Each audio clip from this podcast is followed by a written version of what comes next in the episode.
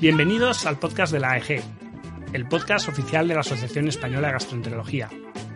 Queremos que este sea nuestro punto de encuentro, donde aprovecharemos para repasar la literatura con los propios autores y le daremos una vuelta de tuerca a las publicaciones.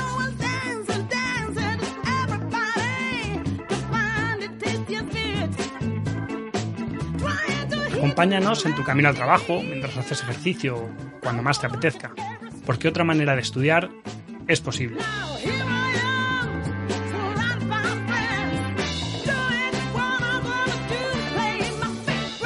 Soy Luis Hernández y os haré de guía en este viaje.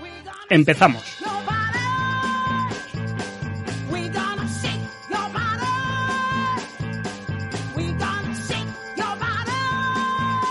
Retomamos este podcast sobre los documentos de consenso en cáncer gástrico para centrarnos más en la calidad de endoscopia de cribado.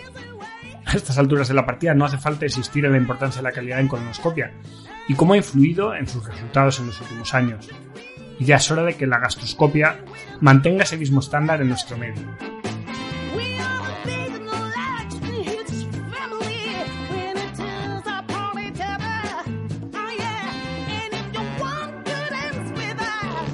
Para ello contamos con tres invitadas de excepción.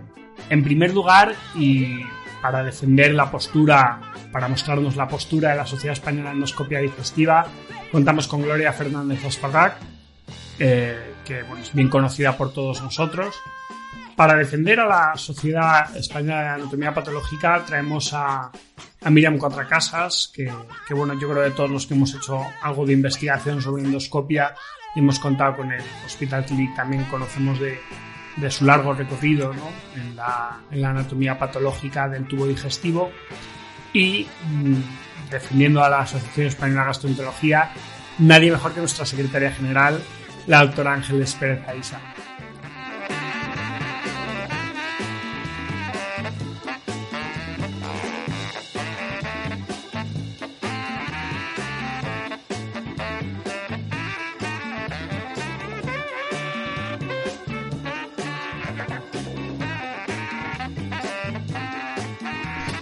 Vamos a pasar al, al siguiente la calidad en endoscopia.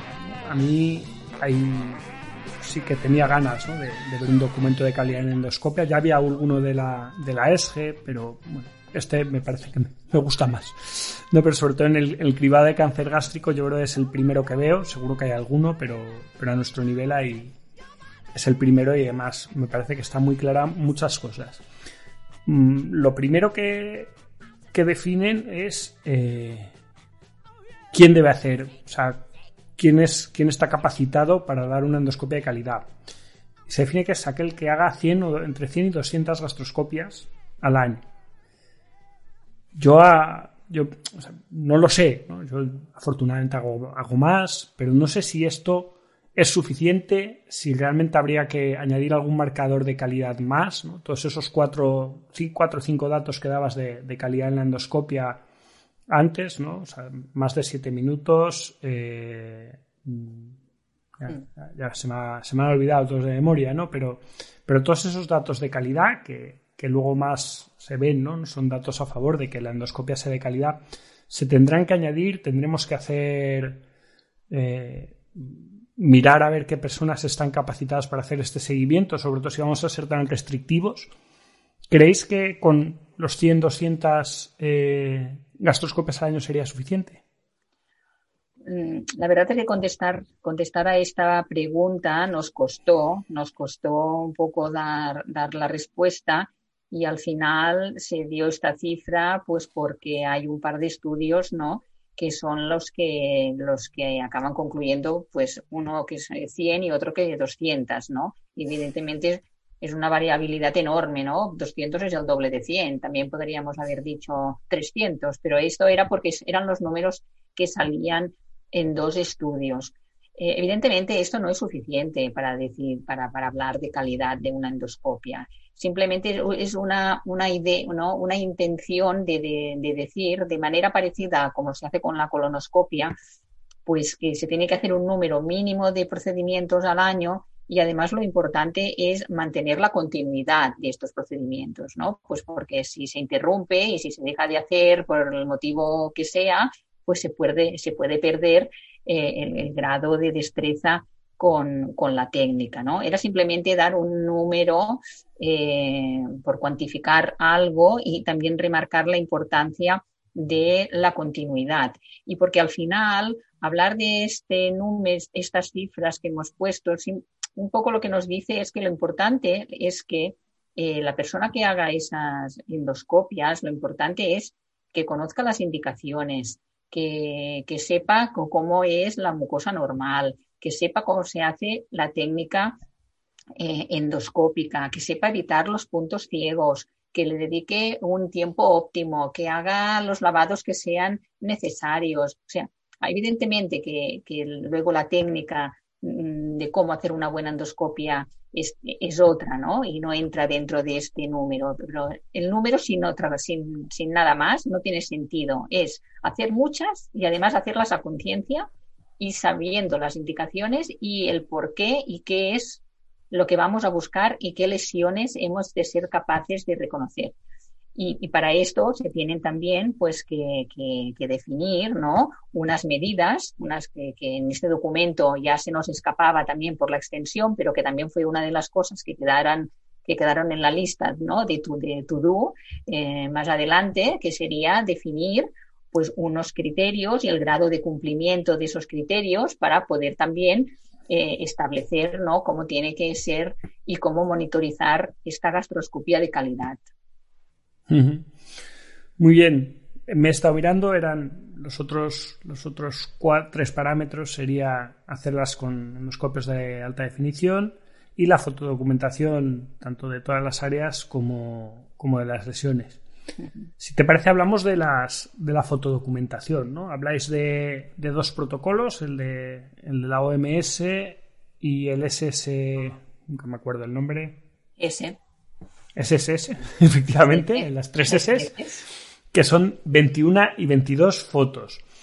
Eh, la primera pregunta es, ¿vosotros lo hacéis siempre en cualquier imagen? Y la segunda es, ¿cómo las ponéis? Porque nosotros tenemos, o sea, mi programa solo me permite poner 12 fotos en el informe. ¿Lo hacéis de alguna manera diferente? Eh, ¿Las hacéis siempre? Porque es una pregunta que hago yo con estos documentos de consenso. ¿Recomendáis esto, pero lo hacéis? Vamos por partes. ¿eh?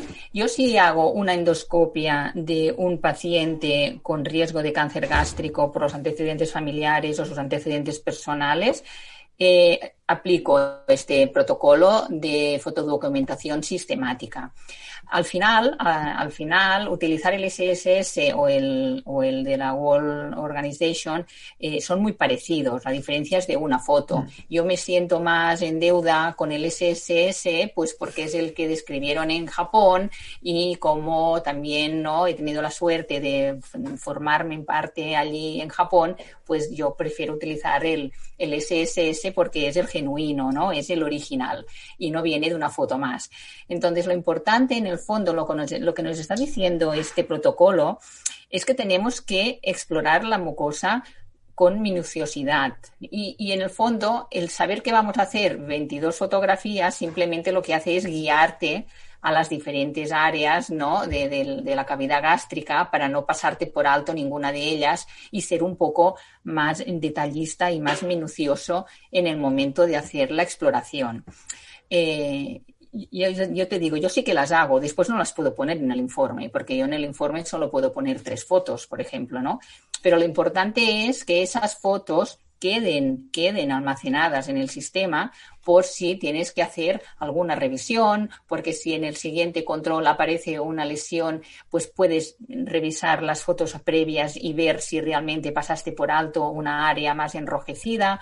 Es una manera también, ¿no?, de tener un feedback y de ir y de ir aprendiendo.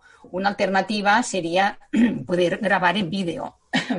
Pero si ya muchas veces el sistema informático eh, eh, eh, tiene una capacidad insuficiente como para almacenar una gran cantidad de imágenes, imaginaros que de todas las exploraciones tuviésemos que hacer una grabación en vídeo. Evidentemente sería una buena alternativa, ¿eh? pero eh, en el fondo este protocolo sistemático de fotografías sustituiría al, al vídeo. Mm.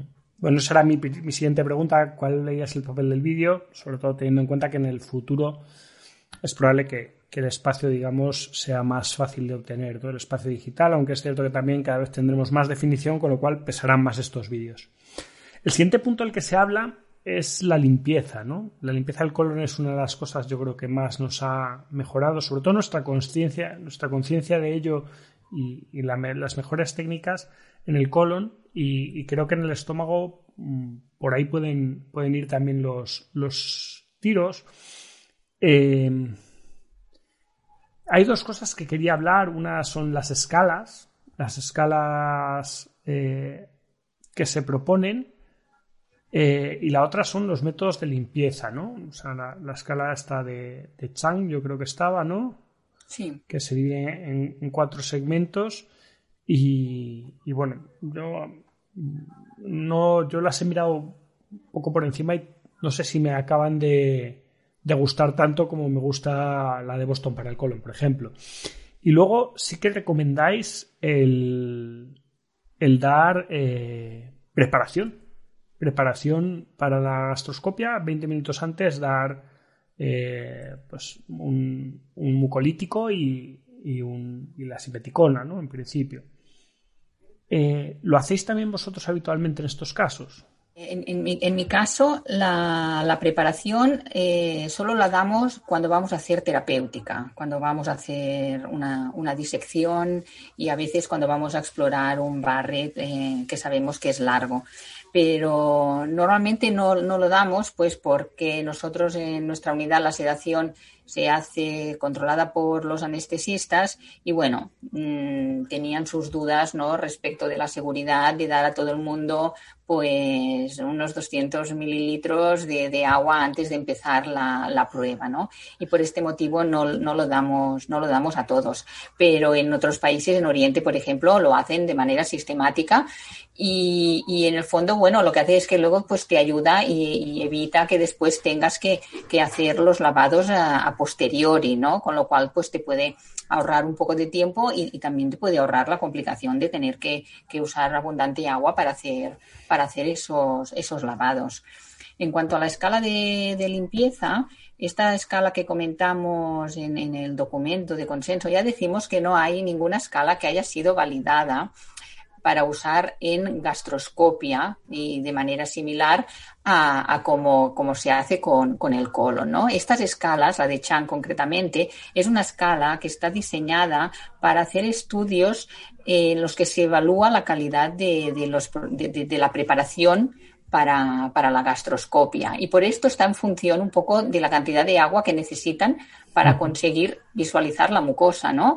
Eh, entonces, nosotros pensamos, pensamos eh, que lo que se tendría que hacer es desarrollar y validar una escala en la que se evalúe la visibilidad de la mucosa después de haber hecho ya estos lavados, de manera similar a como se hace con, con, la colonoscopia. Pero bueno, esta escala aún no existe. Nosotros hemos empezado también ahí en este sentido, ¿no? A trabajar porque, bueno, pues porque pienso que de, todos los, puntos que se, derivan de este documento de consenso que es necesario hacer investigación, pues uno de ellos sería la creación y validación de una escala para gastroscopia. Mientras no tengamos esta escala, lo que sí que es muy importante, y eso es fácil, pues siempre poder poner una nota ¿no? en el informe diciendo la cantidad de, mucosa que ha quedado sin visualizar ¿no? por una mm, preparación no, no, adecuada y también de momento lo que se podría hacer pues es hacer alguna recomendación de si se piensa que esa prueba no ha sido valorable y se tiene que repetir pues porque no ha sido posible ¿no? obtener una limpieza y una visibilidad adecuada. Muy bien. Sí, ya te iba, la siguiente pregunta era qué pasaba con la sedación cuando dabas esta, este líquido, sobre todo si te das anestesista, pero ya me lo has respondido. Y bueno, lo siguiente, em, lo siguiente que, lleva el, documento es el, el, tiempo mínimo de visualización. En la anterior dábamos de 7 minutos, mm, hay varios estudios, ¿no? Ponéis ahí varios estudios, hablan unos de 4, otros de 7 minutos, pero en general, como decías con las fotos, al final yo creo que la idea es un poco eh, ver eh, que estés suficientemente tiempo viendo toda la mucosa y que no te dejes ninguna zona por ver, ¿no? También se asocia el, el ver la papila, el que haya foto de la papila, mm, el número de biopsias, al final todo mm, son, son datos que lo que nos están diciendo es que estamos viendo bien la, la mucosa. ¿no? Yo creo que al final el tiempo es, es un marcador de, de, hacer bien las cosas. ¿no? ¿Crees que sería necesario definir un tiempo como se define en el colon? No, Ah, bueno, pienso que, lo del tiempo es también una ayuda ¿no? para, dedicar eh, a hacer una exploración más detallada. Eh, y entonces, pues estos eh, siete minutos, pues es una recomendación que bueno, si son, que tampoco se tiene que, seguir al pie de la letra. Si son seis, a lo mejor también va, es válida, ¿no? La, prueba, pero evidentemente eh, estos son recomendaciones que se hacen en función a resultados de estudios y este concretamente se basa en un estudio en el que se vio que los endoscopistas lentos, que dedicaban más de siete minutos, detectaban más lesiones, ¿no? Mientras que los que iban más rápido y estaban menos de siete minutos, detectaban menos. Por esto, al final el corte se ha puesto en 7, ¿no? Pero bueno, aquí lo importante pues es la dedicación, ¿no? La dedicación, explorar minuciosamente y a lo mejor si es un estómago que está súper limpio, no tienes que hacer ningún lavado, eh, bueno, pues la exploración podrá ser, podrá ser más rápida. Muy bien. Eh, siguiente punto que quería comentar son los endoscopios. Los endoscopios y la cromondoscopia virtual. Se habla sobre todo de. Se habla sobre todo del NBI, que yo creo que es el que tiene más experiencia, pero en general en el colon yo creo también se ha visto y yo creo que en el estómago será similar. Los diferentes sistemas de cromondoscopia virtual mm, nos van a dar datos similares. Lo que sí que es seguro es que cuando estemos viendo eh, pues estamos haciendo un cribado en una persona de alto riesgo, una persona con un, cáncer gástrico familiar, o estemos haciendo un seguimiento con lesiones precursoras de cáncer gástrico, deberíamos hacer siempre la gastroscopia con, con un endoscopio de alta definición. Esa es una. Pues un poco por si quieres comentar algo más, pero sobre todo es decir, ¿qué es lo que pasa si tú haces una endoscopia con un endoscopio de definición estándar y ves un patrón de, de atrofia, mm, de atrofia grave o de metaplasia intestinal, eh, tanto, en tanto en antro como en cuerpo. Habría que repetir esa endoscopia. Si ves una. tomando las biopsias no tienes datos de, de que sea una metaplasia intestinal grave, no haría falta repetirla. ¿Qué es lo que opinas? Porque claro, el problema es, dices, bueno, yo he tomado biopsias aleatorias y no he visto mm, datos de alto riesgo, pero podría tener una lesión igualmente. ¿Qué hacemos con esos pacientes ¿no? que no tienen en principio un alto riesgo al principio antes de, realizar la endoscopia, pero después vemos una, gastritis extensa? ¿Habría que repetir esa endoscopia con una endoscopia de alta definición? ¿Tú qué opinas? Eh, yo pienso que sí, y esto es lo que también se, consensuó ¿no? en, el documento. Es el, el, único motivo para repetir una endoscopia eh, entre los 6, 12 meses de otra previa es cuando se sospecha que puede haber metaplasia intestinal, evidentemente otras lesiones ¿no? más avanzadas, pero eh, incluso si hay metaplasia intestinal y la endoscopia se ha hecho con un endoscopio de definición estándar. Eh, en este caso, el paciente se tendría que explorar con un endoscopio de alta definición en otro centro, si es que en ese centro no hay disponibilidad de, utilizar un endoscopio con alta definición, porque esa endoscopia eh, de calidad es la que realmente nos va a marcar el riesgo del paciente y es a partir de, esta endoscopia de calidad de la que vamos a, decidir si este paciente necesita o no necesita eh, hacer un, un seguimiento.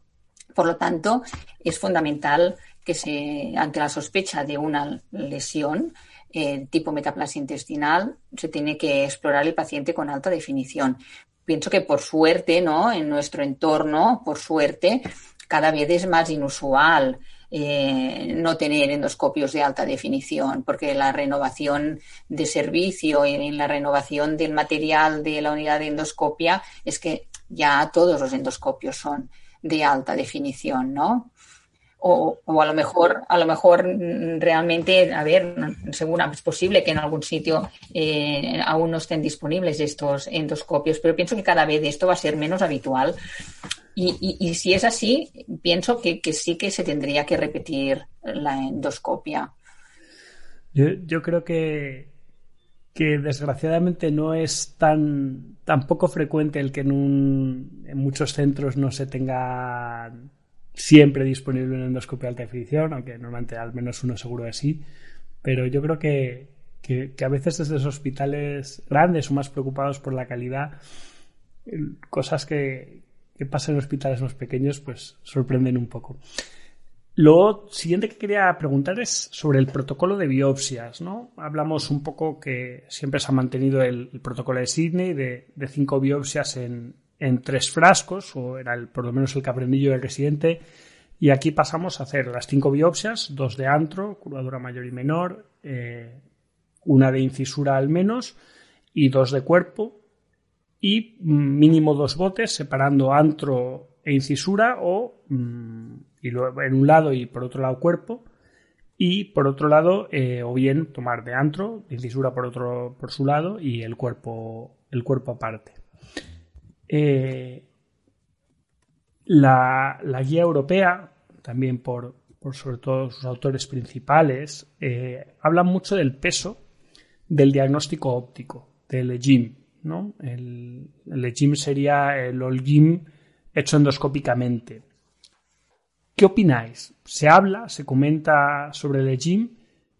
Pero ¿creéis que realmente tiene un valor? El primer podcast de esta, de esta serie, ¿no? del, podcast AEG, es, un podcast que hablaba sobre, sobre las lesiones, la guía MAPS, la segunda edición de la guía MAPS, que la hicimos con, con Pedro Pimentel. Y, y, él, ellos, vamos, él está, él tiene completamente claro que, que en el seguimiento, sobre todo, solo el diagnóstico óptico debería ser suficiente. Vosotros hacéis el gym ¿Creéis que se debe hacer o realmente mm, la cromondoscopia virtual nos va a servir para detectar y biopsiar mejor la metaplasia intestinal en las lesiones que pensemos que puedan tener displasia? Eh, hombre, yo pienso que el NBI eh, eh, ha demostrado que realmente es mejor que la luz blanca para detectar la metaplasia intestinal y que además esta clasificación del EGIM te permite ¿no? hacer una valoración de la extensión y y, ha demostrado también que se correlaciona ¿no? con el ONGIM, con, con, el, con el grado de severidad. Por lo tanto, es una, es una clasificación útil.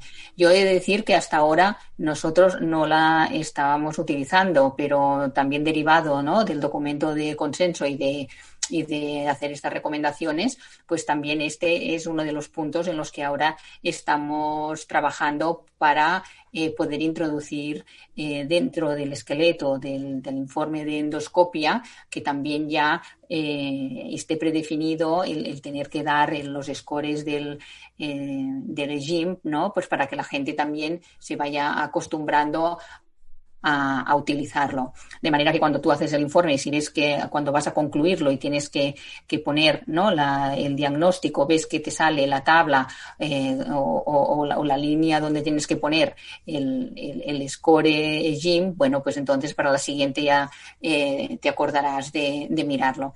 Y en cualquier caso, eh, además, la, el NBI eh, también eh, nos ayuda mucho a detectar la metaplasia intestinal y en el momento de hacer las biopsias de Sydney, eh, aunque se, cuando se, se, describe el Sydney son biopsias aleatorias, ¿no? De, de antro, incisura y cuerpo, no, son, son aleatorias, pero bueno, pero son dirigidas a las áreas en las que tú tienes mayor sospecha de que puede haber metaplasia intestinal. Por lo tanto, no, no son aleatorias del todo, sino que si tú ves en antro, en cuerpo, en incisura, áreas que te parecen que son de metaplasia intestinal, es ahí donde tienes que ir a, a biopsiar para que sea más fiable el, el resultado. Y desde luego poniendo las la biopsias de antro y incisura en un frasco y las de cuerpo en otro, porque también si vamos a utilizar después la clasificación patológica de Olgim, pues es así como lo contempla, el antro y la incisura juntos y el cuerpo aparte. Luis, de hecho, este es un tema que nos ha preocupado mucho y precisamente si algo bueno tiene estos dos documentos de posicionamiento es que se ha generado un curso de formación que va a ser online, que sabes que ya está colgado en la plataforma y que precisamente eh, con todo el esfuerzo de los grandes endoscopistas que hemos tenido vinculados al documento de posicionamiento, pretende mejorar con imágenes y con herramientas de aprendizaje, con juegos casi interactivos o con estrategias de ese perfil, pues el margen de mejora que tenemos todos los que hacemos endoscopia y que no estamos, bueno, pues eso, tan, tan familiarizado ni con eh, la forma de, de, de entender y, y, de, y de hacer una endoscopia todavía mejor. ¿Vale? O sea que animar a todo el mundo que quiera aprender a ver imágenes y a mejorar las formas de, de, de endoscopiar a, a que participe en este curso. Si es que me estáis poniendo deberes continuamente. Bueno. No preguntes, ya, ya para... no preguntes, no preguntes. Claro, estás preguntando mucho. ya, ya, para terminar, vamos a hablar ya sobre las lesiones, ¿no? ¿Qué hacer cuando, cuando vemos una lesión? ¿no? Bueno, yo creo que hay una cosa que, que, queda claro, que a diferencia que en el colon, aquí sí que se recomienda tomar biopsias, ¿de acuerdo? Eh, que se recomienda extirpar con disección submucosa, ¿vale? De hecho, la recomendación es que no se debe hacer resección mucosa a lesiones menores de un centímetro, o sea, mayores de un centímetro, perdón. Mi pregunta aquí es, si la sospecha no es eh, de que sea un cáncer, sino que sea un adenoma, ¿tampoco debemos hacer resección mucosa a lesiones menores de un centímetro? O sea, eh, pienso que lo has dicho al revés, ¿eh? ¿eh? Las lesiones menores de un centímetro sí que se puede hacer resección mucosa, porque lo que pretendemos es sacar la lesión en bloque. Eh, serían las lesiones mayores que sería mejor ¿no? hacerlo con disección por, el, por poder sacarla en bloque y permitir una valoración eh, correcta por parte del patólogo. No, no, sé lo que he dicho, pero eso es lo que quería Creo, ¿no? Yo lo he entendido al revés, pero bueno, no, no, es así, vale. Yo ya no sé lo que digo, pero no, sí, efectivamente. O sea, que, que, no se debe hacer resección mucosa en lesiones mayores de un centímetro. Siempre disección submucosa endoscópica, aunque no sospechemos que tenga cáncer. Aunque pensemos que sea una adenoma con displasia bajo grado, siempre intentar sacarla en bloque. Es lo correcto, porque es la única, sabemos que, está, que vamos a extradificar muchas veces y la única manera de tener ¿no? Una, un diagnóstico y, extradificación correcta, pues es sacando toda la pieza en bloque y estar seguros de que estamos valorando toda la lesión y, los márgenes. Muy bien. Eh, otra recomendación que se hace es, en principio, a no ser que se, se, piense que haya una infiltración muy profunda, no hacer econdoscopia, que no, no aporta normalmente gran cosa, ¿no? Que la mejor estadificación es sacarla en bloque y ver hasta dónde llega. Eh, y eh, lo último, eh, ¿se utilizan los criterios japoneses para indicación de disección submucosa endoscópica? ¿Utilizáis vosotros habitualmente los criterios de los japoneses? O... ¿Te refieres a los criterios clásicos y, y expandidos? Sí, los clásicos y expandidos, sí. Sí, bueno, eh, eh, sí, sí, sí que los utilizamos, porque en principio estos criterios lo único que, que, que, te están diciendo es en función de unas variables de tamaño, de grado de infiltración de la submucosa, de diferenciación ¿no? del, del tumor, eh, te están diciendo si esa resección eh, ha sido curativa desde el punto de vista endoscópico o no, ¿no? Pues porque esas variables van asociadas a un riesgo de tener ganglios linfáticos afectados. Eh, entonces sí, sí que la, sí que la, sí que la seguimos. Y pienso que eh, actualmente los criterios expandidos están aceptados, ¿no? Con, que se puede considerar curada una lesión a pesar de que haya infiltración de las mucosas. Si esta infiltración no supera las 500 micras, es un tumor bien diferenciado, no hay invasión linfovascular y evidentemente los márgenes eh, son negativos. Muy bien, y ya eh, la última pregunta sobre el documento es el seguimiento en estos casos, ¿no? Cuando quitamos una lesión eh, con displasia alto grado, carcinoma in situ, se recomienda seguimiento por endoscopia semestral el primer año y anual durante tres años, ¿no? Y después ya volver al, seguimiento que, que mantuviera esa persona previamente. Y la otra cosa que habría que hacer es qué pasa cuando tomamos una biopsia que aparece displasia de bajo grado y no hemos visto lesión. ¿Recomendáis derivar siempre a un centro de referencia, sobre todo en hospitales pequeños, que tengamos pues, a lo mejor menos experiencia? ¿Recomendar hacer una endoscopia en un centro de, pues, a lo mejor con más volumen? Mm, ¿Intentar dar una segunda opción en ese centro con una endoscopia alta definición, dedicándole más tiempo, buscando esa zona más tiempo, o, pensáis que es mejor directamente mandar a, a, la persona, vamos, al paciente a un, a un centro más, más especializado? Bueno, eh, eh, esto es difícil dar, dar una recomendación, ¿no? Y aquí, pues, la verdad es que cuando hablábamos, cuando comentábamos el, el documento, eh, es difícil porque en cierta manera estás estableciendo eh, pues unos eh, centros buenos, unos centros malos, unos endoscopistas buenos, otros no tan buenos, ¿no? Y, hmm. esto pues eh, siempre crea así como un poco de, anticuerpos, ¿no? Pero a ver, el problema de una biopsia con displasia de bajo grado y muchísimo más, si sale displasia de, de alto grado, una vez ha sido valorada por un segundo patólogo y si la lesión no es visible, evidentemente se tiene que hacer una endoscopia de seguimiento, ¿no? Para ver si mm, se ha pasado por alto esa, esa lesión visible. Y entonces se tiene que hacer, si no se ha hecho con un endoscopio de alta definición, se tiene que hacer con un endoscopio de alta definición y ya va a depender un poco del grado de seguridad del endoscopista que decida eh, repetir la endoscopia o enviarla a, a, un compañero o a otro centro en el que piense que tiene más experiencia y, que quizás sea capaz de detectar esa lesión. Eh, aquí, como veis en el, esquema, ¿no? ¿no? No, pusimos derivar a ningún, a ningún centro especializado y un poco se puso a conciencia para no establecer pues esto, ¿no? Hospitales de, de, primer eh, nivel y de segundo nivel, ¿no? O endoscopistas con experiencia o sin experiencia. Pero sí que es evidente que se tiene que volver a repetir una endoscopia de calidad para buscar esa posible lesión visible que haya pasado inadvertida en la primera endoscopia. Bueno, muchísimas gracias. Habéis sobrevivido. La verdad es que ha sido un placer por, mi parte porque, porque aprendo un montón y he aprendido un montón de, de, tres, de, tres monstruos del cáncer gástrico.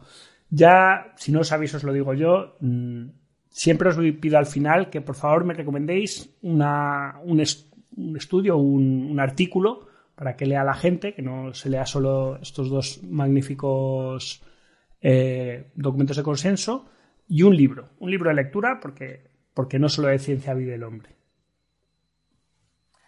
Bueno, pues yo siguiendo con el tema de Helicobacter pylori, la verdad es que mm, no es para hacer publicidad de mi tema, ¿no?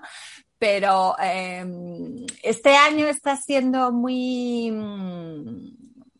muy fructífero en publicaciones vinculadas al registro del Helicobacter, ¿no?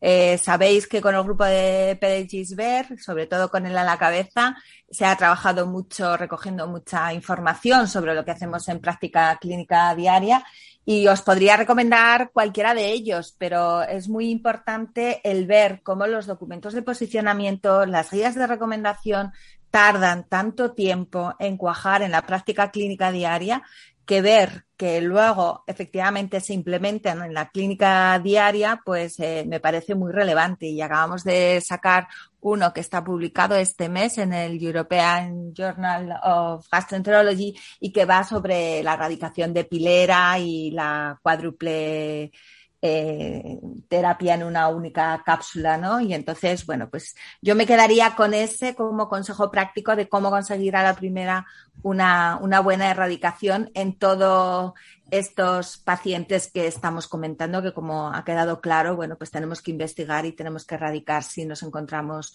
con estas lesiones y con la infección por Helicobacter. Y en relación al libro que nos has pedido que pensáramos, yo quiero recomendar uno que es de Muriel Barbery, que se titula La elegancia del erizo. No sé si lo conocéis. Eh, eh, es que debo señalar que sí, ¿no? Bueno, pues si no lo conocéis, es eh, un libro apasionante porque te da la sensación de que eso, nada es lo que parece y que hay muchas cosas por debajo de los erizos. Entonces, ahí lo dejo y dejo un poco de misterio para animar a la gente a que lo pueda, a que lo pueda leer.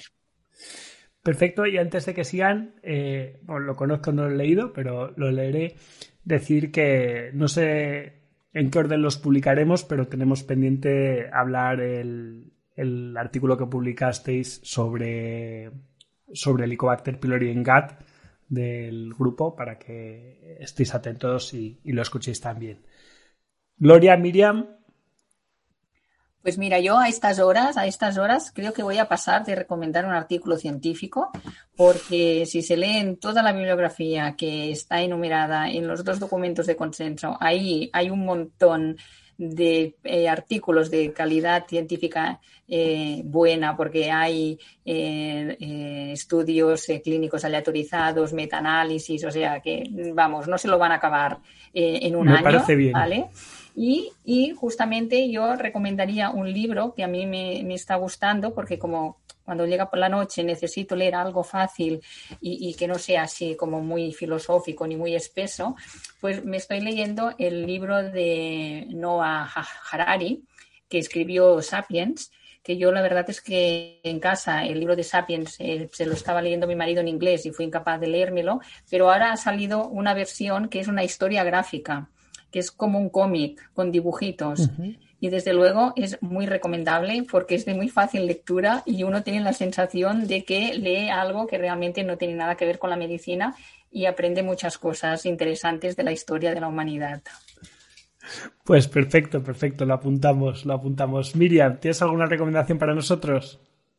A ver, no, no voy a recomendar un, un artículo, pero sí que bueno, y lo dirijo a los patólogos, hay un librito muy pequeñito en cuanto a ciencia, ¿eh? a, que, que, que, es un libro muy práctico, muy ameno, que se llama Interpreta eh, Biopsy Interpretation of the Gastrointestinal Tract Mucosa. Son unos libros muy pequeñitos que son como ayudan a resolver muchísimos problemas. Es eh, hay, hay, el volumen 1 para lesiones no neoplásicas y el volumen 2 para las lesiones neoplásicas. Pues el 1 es que me, me, encanta, o sea, porque es de, es de Elizabeth Montgomery y, y, creo que, bueno, aquí no sé, creo que es, la editorial creo que es Walter, pero no, no estoy segura, sí creo que es Walter Kluwer, pero creo. No, no te puedo, lo busco yo. Sí, se llama Biopsy Interpretation of the Gastrointestinal Tract Mucosa. El volumen 1 es para las no neoplásicas de Elizabeth Montgomery. Y, de libros, hay, un libro que, es así como relajante, bueno, que no es de, no es de estos de, de terapias, self cosas, sino se llama La magia del silencio, de Tanier Kankyo. Y, es así, ¿no? Después de, de, de, del estrés diario, no sé, que es como apreciar pequeñas cositas de la vida. Y la verdad es que está muy bien. Pues perfecto, muchísimas gracias, muchísimas gracias por estas recomendaciones y, muchísimas gracias por haber pasado este rato, este rato con nosotros y, y, habernos dado este paseo fantástico por estos dos documentos de consenso. Eh, contaremos con vosotras para próximos para próximos artículos, cuando publiques alguna cosa nueva, ya os llamaremos para que nos los contéis a todos. Muchísimas gracias. De nada. Muchas gracias a ti, Luis. Muchas gracias. Ha sido muy ameno. Dios, ha estado muy bien. Hasta luego. Gracias.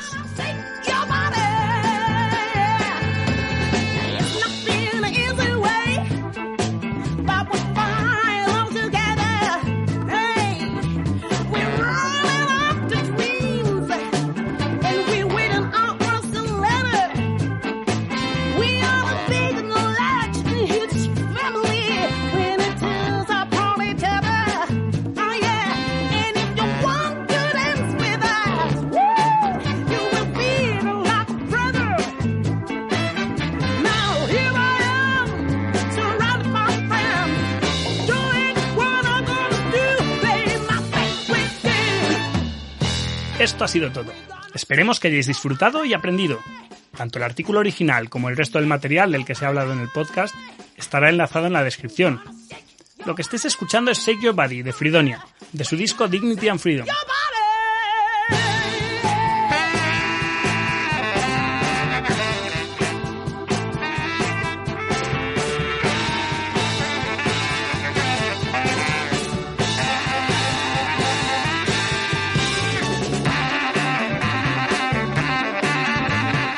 No olvides suscribirte y darle al me gusta, el corazoncito o las estrellas. Nos vemos el próximo mes.